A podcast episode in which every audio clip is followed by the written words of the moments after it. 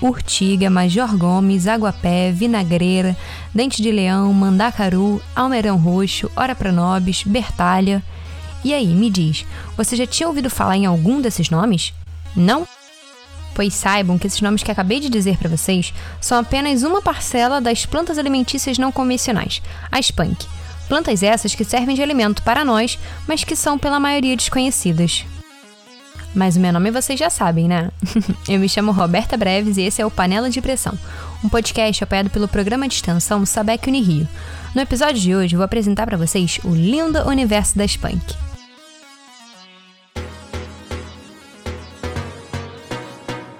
Vou te dar 15 segundos para pensar em quantos vegetais ou folhas você ingere no seu cotidiano. Valendo! 5, 4, 3, 2, 1, 0. Pensou? Aposto que dificilmente passou das 20 variedades, né? Infelizmente, isso se deve em virtude da monotonia alimentar, estabelecida pelo sistema agrícola monocultor, ou seja, que produz muito, mas com pouca variedade. Veja só, segundo a Organização das Nações Unidas para Alimentação e Agricultura, a FAO, 75% dos alimentos produzidos no mundo são gerados a partir de 12 plantas. Pois é, 12 plantas frente a 30 mil espécies conhecidas atualmente.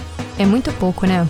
E com esse cenário de pouca variedade e cores nas refeições, ficamos limitados aos mesmos nutrientes, sabores e aromas.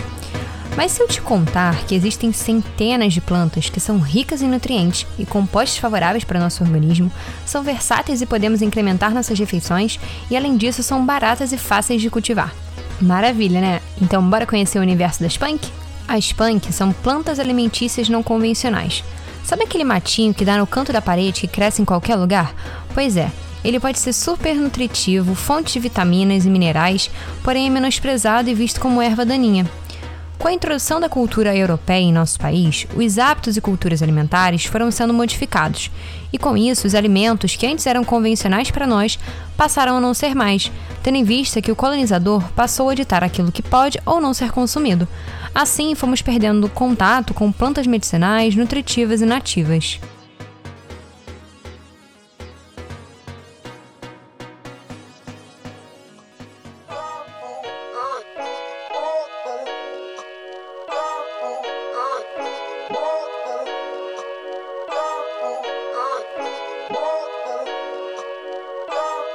O consumo de punk permite um sistema de produção alimentar mais sustentável e saudável, tendo em vista que utiliza menos recursos naturais para a produção, bem como não há necessidade de agrotóxicos, além de incentivar a segurança alimentar e nutricional.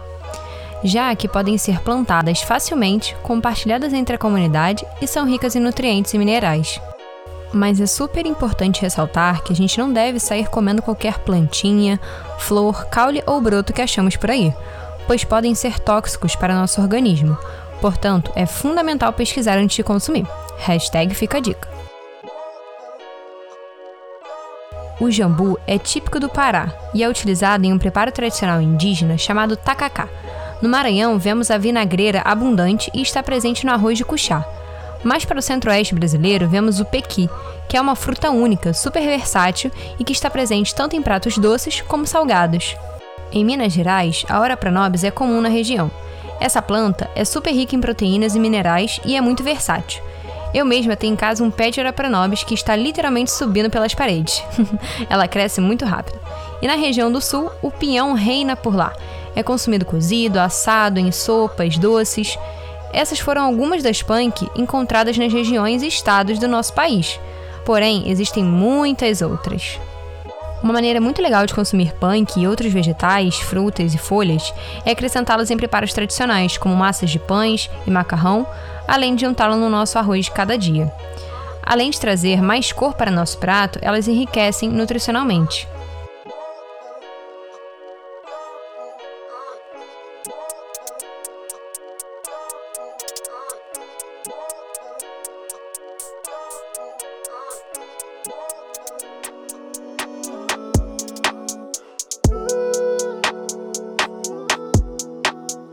Eu estava ansiosa para anunciar para vocês o convidado desse episódio. Estão preparados? Tchan, tchan, tchan.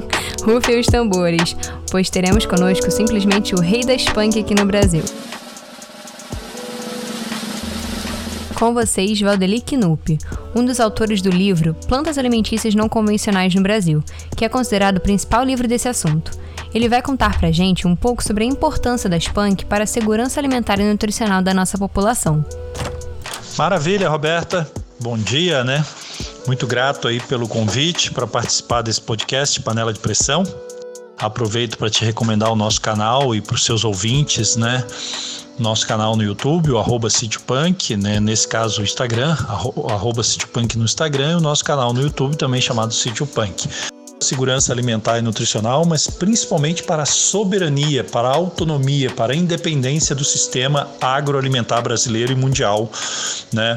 E desse sistema econômico que a gente vive. Então, quanto mais conhecimento as pessoas têm sobre as punk, sobre o seu potencial agroflorestal, agroecológico para cultivos biodiversos. E para consumo, seja através do cultivo em larga escala em sítios, fazendas ou agricultura urbana e periurbana, em vasos, em hortas urbanas, comunitárias ou não, e também por o extrativismo, as punks, elas não, não correm risco de ser gourmetizada porque elas são, boa parte delas espontâneas, nascem sozinhas, são pioneiras, fazendo parte da sucessão ecológica e as pessoas só devem plantar na sua região ou se interessar mais em fazer uso das punks adaptadas aos diferentes biomas do Brasil e do mundo, né? Porque senão elas caem na mesma lógica da agricultura, né?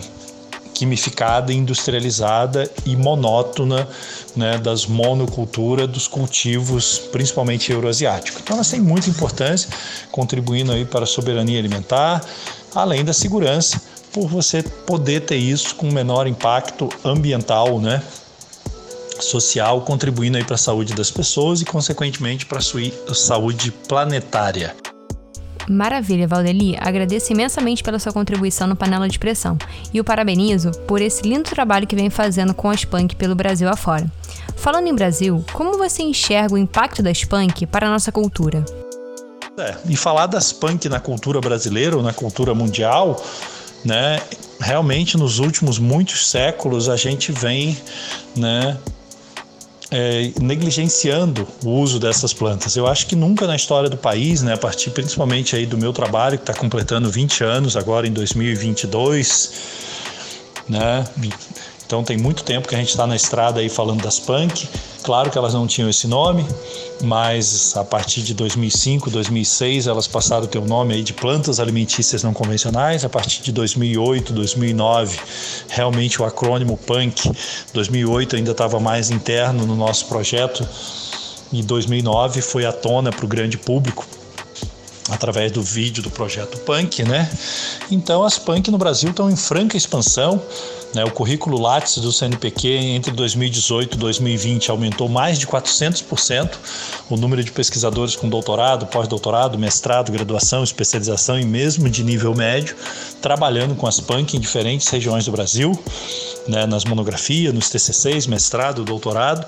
Então é um assunto que está em franca expansão no meio acadêmico, basta ver o currículo Lattes com esse crescimento né? abrupto assim como padarias, pães de queijo, cervejaria, como a Punk Beer, né, do Paulo Berim, e várias outras indústrias aí investindo nisso, mesmo né, com todas as dificuldades inerentes de você ir contra o sistema. Então, Punk está bombando, nosso livro virou um best-seller, né, com 60 mil exemplares no mercado, conseguimos traduzir para o francês, apesar de ainda não estar disponível. Esperamos que a publicação saia em breve né, para os países de língua né, francesa, aqui na América e em, em outros lugares do mundo. Então, punk, como eu digo, punk na veia, né? Hashtag punk na veia, porque é um grande potencial aí para os cultivos agroecológicos, geração de emprego, geração de renda e contribuir para a conservação da natureza com essa diversificação dos cardápios.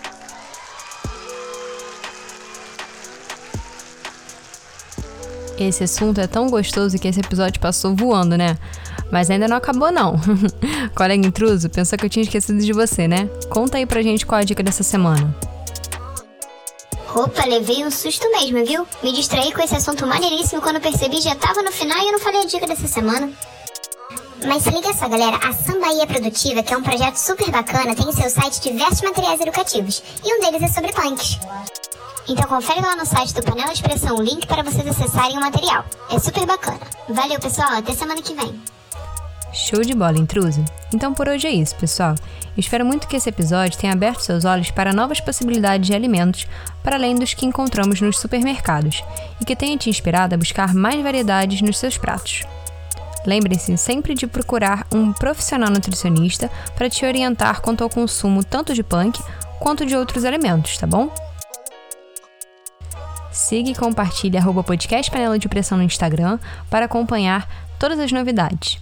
Feche esse episódio novamente com uma reflexão. Alimentar-se de algo que não faz parte do sistema alimentar dominante deve ser diminuído e inferiorizado? Até a próxima com mais um Panela de Pressão.